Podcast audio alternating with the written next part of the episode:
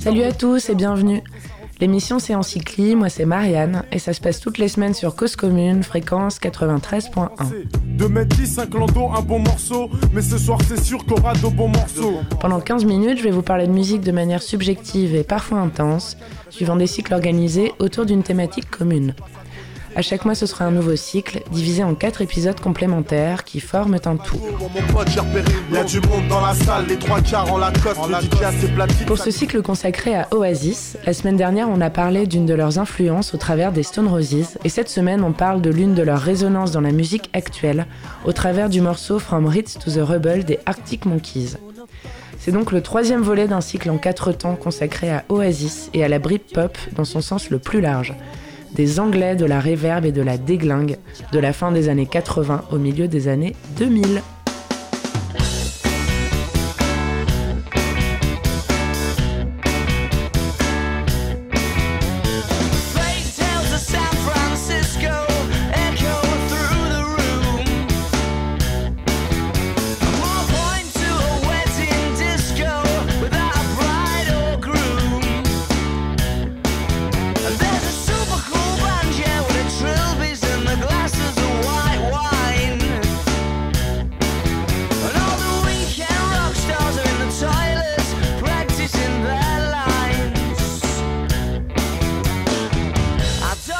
come to hear you kick me out, kick me out. I don't wanna hear you no, kick me out, kick me out. I don't want to hear you kick me out, kick me out. I don't wanna hear you, I don't wanna hear you fake till the sun.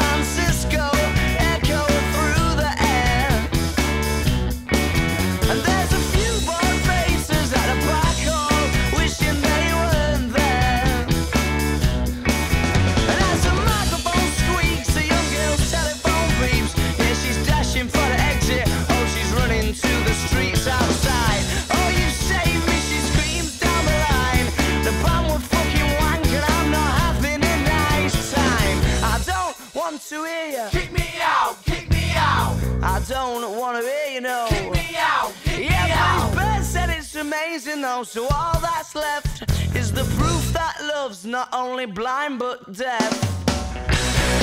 La fête, la fête, la fête. Fazbeg ou Dynamite, du tout tout tout premier EP commercialisé des Arctic Monkeys, ils avaient distribué quelques démos autoproduites avant ça.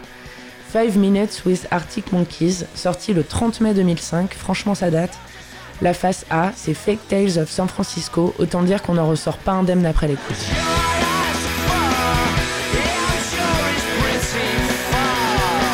Vraiment un coup de maître, donc maître avec un S, de la jeunesse et des promesses pour ces mecs de 19 ans à l'époque, originaires de Sheffield au nord de l'Angleterre.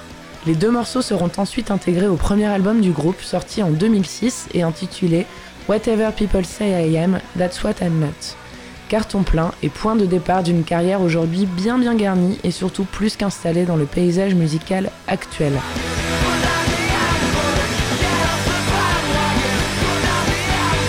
Ils perpétuent cette formidable tradition anglaise qui les a bercés et dans laquelle ils ont baigné de toute façon malgré eux, parce qu'ils ont écouté les Beatles, Blur, Oasis ou encore les Libertines, mixés bien entendu à du hip-hop comme tout un chacun de leur génération, ainsi qu'à des Américains comme Bob Dylan ou Johnny Mitchell entre autres, et bien évidemment les Strokes.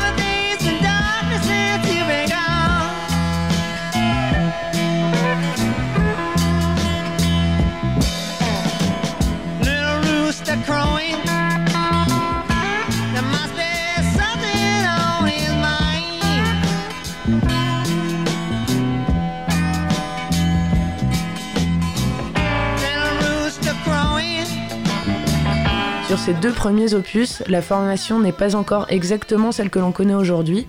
évidemment, il y a toujours le sublime Alex Turner, au chant et à la guitare, Jamie Cook à la guitare, Andy Nicholson à la basse et au chœur, Matt Helders à la batterie et au chœur. Et Nicholson sera très très vite remplacé en fait par Nick O'Malley. Peu après la sortie du premier album, il préféra quitter le groupe parce qu'il avait d'autres projets et il était un peu au bout du Rolls.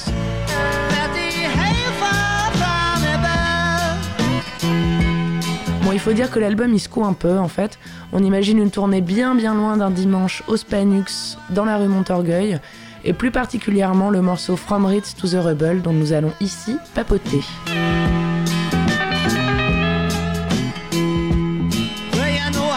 Alors déjà, il va falloir parler moins vite, parce qu'entre l'accent du Yorkshire et le débit de base du morceau, franchement, on ne comprend mais rien. C'est un délire, c'est une véritable crise d'épilepsie. Rapidité incompréhensible en fait, à l'image de ce titre au relent d'alcool, de fête, de fougue, de flou, d'oubli et de merde. Putain, j'ai foutu quoi hier?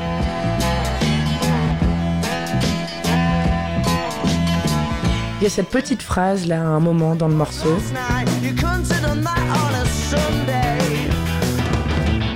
Donc, t'aurais pas pu faire ça un dimanche?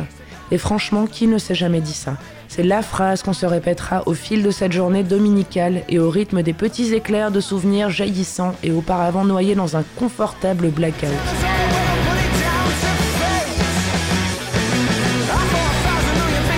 Donc allons-y, clic, play. Alex Turner commence à raconter sa soirée sans pastèque on l'espère, et c'est ici que l'intelligence du morceau réside. Il débute en parlant, donc on l'écoute, et puis ça se transforme. La musique arrive petit à petit et elle reflète finalement on ne peut mieux les propos, une métaphore instrumentale du texte, donc une métaphore instrumentale d'un texte de soirée. La musique et l'histoire ne font qu'une.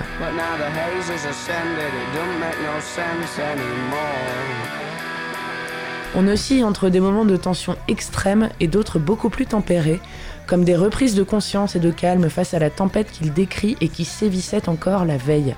En gros, ça dépeint une soirée qui devait bien se passer et qui en fait ne se passe pas du tout comme on l'aurait voulu. On croyait rentrer dans cette putain de soirée. En fait, on ne rentrera pas, on est tendu parce qu'on s'est fait tège, ça pourrait partir en cacahuète sa mère, on ne sait pas trop si ça arrive ou si on le fantasme en fait ce moment de tension. On croit aimer, on croit dire et vivre des choses fortes, mais tout ça c'était un samedi soir et maintenant on est dimanche. Et ce qui se passe un samedi soir restera à jamais bloqué dans ce court espace-temps, parce que jamais au grand jamais on aurait pensé, dit ou vécu tout ça un dimanche.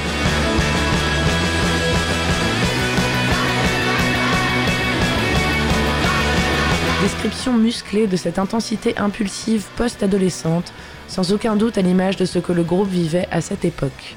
Il faut également y voir une référence à l'œuvre de l'écrivain Alan Silito, qui s'appelle Samedi soir, dimanche matin, publié en 1958.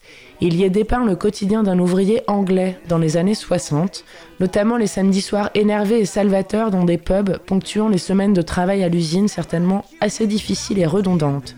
C'est à lire, et le titre de l'album Whatever People Say I Am, That's What I'm Not renvoie d'ailleurs à la même œuvre. Bref.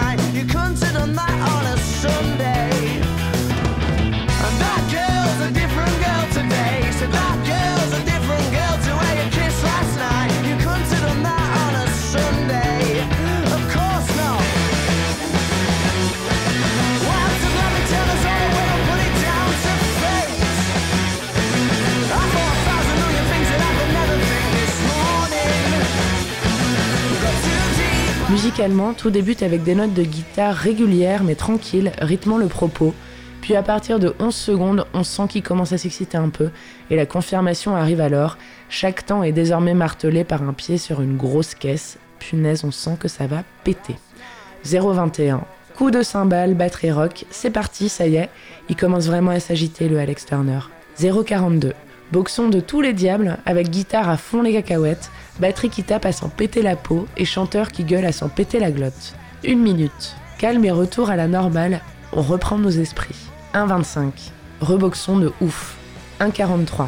Interlude et redémarrage au chant, plutôt tranquille en fait au départ, puis crescendo et retour du martèlement de batterie, de la guitare réverbée à gogo. Sérieux, si t'aimes pas la réverb, vraiment faudra te donner autre chose. Et 14 juillet de cymbales avec des da la la la la la la chantés en chœur, comme un pied de nez juvénile, puis enfin et surtout, et pour reprendre nos esprits troublés et trop agités, quelques notes de basse pures et claires.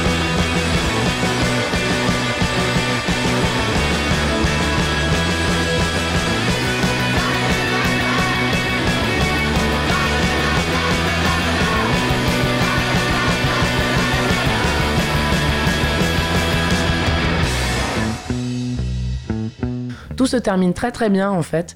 On tourne la page, c'est une nouvelle journée, mais c'était crevant. Et la fin, got too deep, but how deep is too deep? Telle est la question.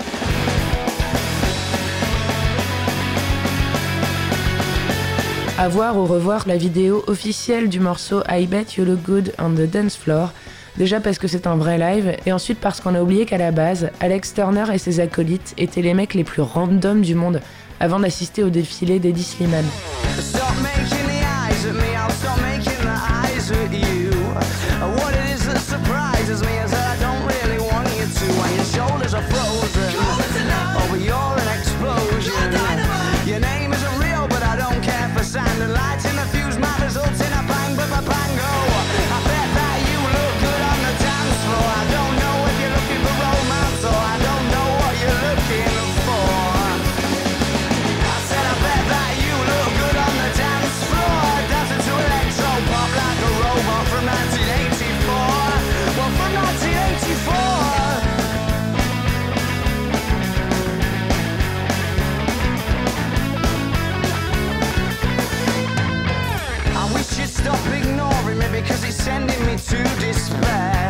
without sound.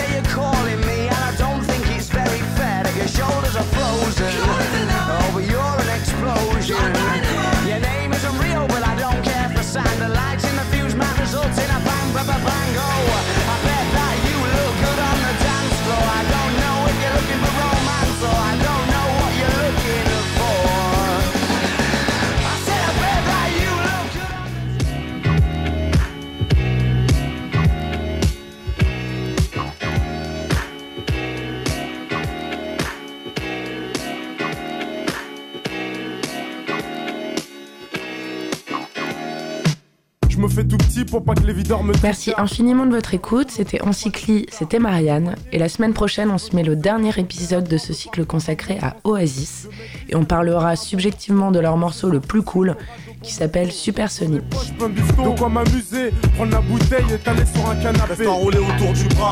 Ça se passera toujours sur Cause Commune et donc toujours sur 93.1. À la semaine prochaine. J'ai déjà choisi ma go, mon pote, j'ai repéré Il y a du monde dans la salle, les trois quarts en Lacoste. En le DJ a ses platines, sa mixette et son vieux poste. Son vieux poste, nos bons délires, on les a pas oubliés. Les bonnes soirées, il y en a pas des, y en a pas des milliers.